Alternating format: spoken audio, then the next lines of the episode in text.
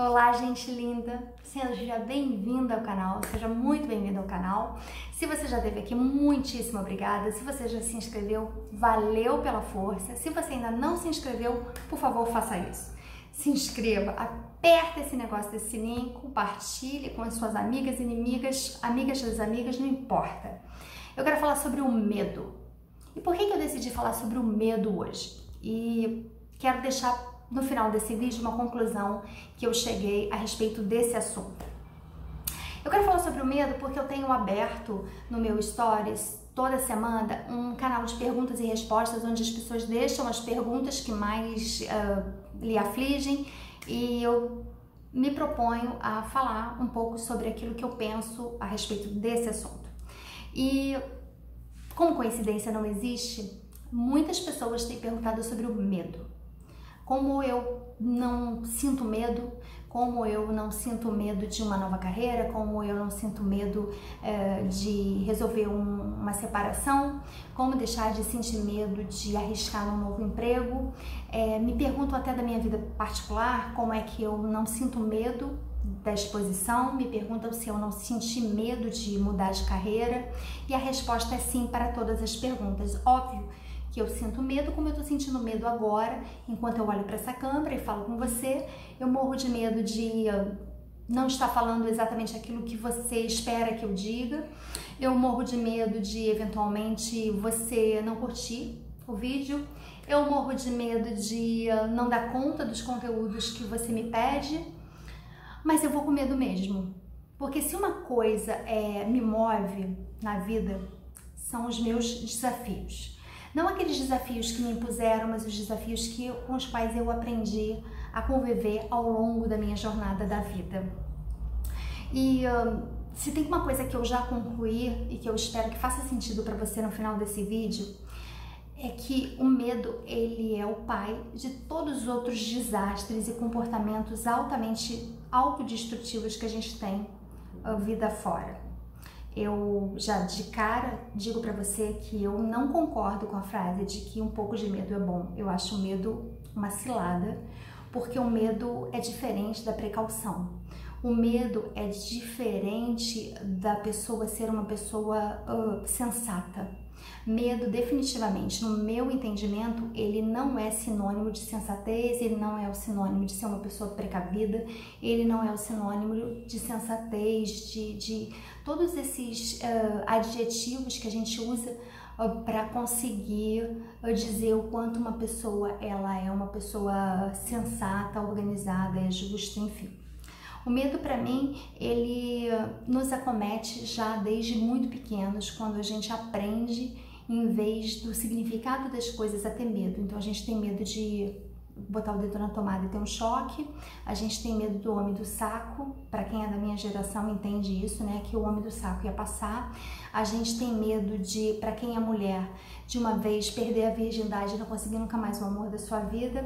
A gente tem medo de perder o primeiro amor e não, não ter outro no lugar. A gente tem medo de separar, a gente tem medo de casar, a gente tem medo para gente como eu que optou e foi uma opção não ter filho, né? E a gente tem medo julgamento social, uma, em uma ocasião se interessar para você esse assunto, eu gostaria muito de falar sobre isso, porque mulheres que não têm filho ainda são alienígenas nessa sociedade em que a gente vive, parece que são incapazes de sentir qualquer tipo de uh, relação materna, né? De, de amor materno. E quando acaba, eu vejo muita gente que tem filho para cumprir tabela por medo de não suportar a cobrança, seja familiar, seja institucional, seja social, enfim. Eu gostaria de, de falar para você que o medo ele nos acomete especialmente porque a gente vive muito sujeita ao julgamento das outras pessoas. Então, quando uma pessoa pergunta para mim assim, você teve medo de se expor? Eu digo para você, eu tenho medo o tempo inteiro. Mas o medo que eu tenho não é um medo que me paralisa, não é um medo que me impede. É, é um medo que me faz fazer o que eu faço, mas que me promove a ir dar um passinho à frente. Medo de mudar de carreira, obviamente você tem, né? Quantas vezes eu ouvi que eu estava jogando tudo que eu estudei pelo, pelo ralo na lata do lixo? É óbvio que eu tive medo que isso de alguma maneira se concretizasse.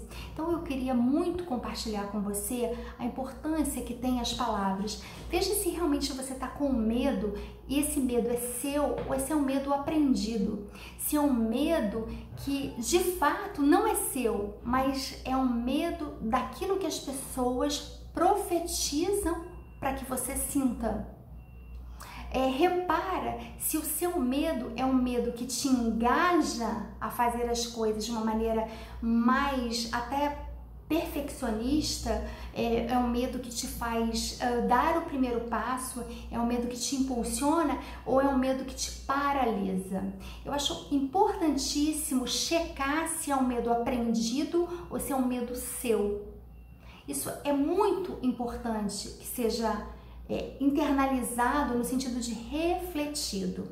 Eu espero muito, honestamente, que o medo e o desafio que está sendo para mim fazer um canal onde eu disponibilize conteúdos gratuitos possa ser completamente recompensado pela sua capacidade de compreender que tudo que eu falo aqui é o espelho que eu venho escrevendo há seis anos, com seis livros publicados e que você, de uma forma generosa, tem acompanhado.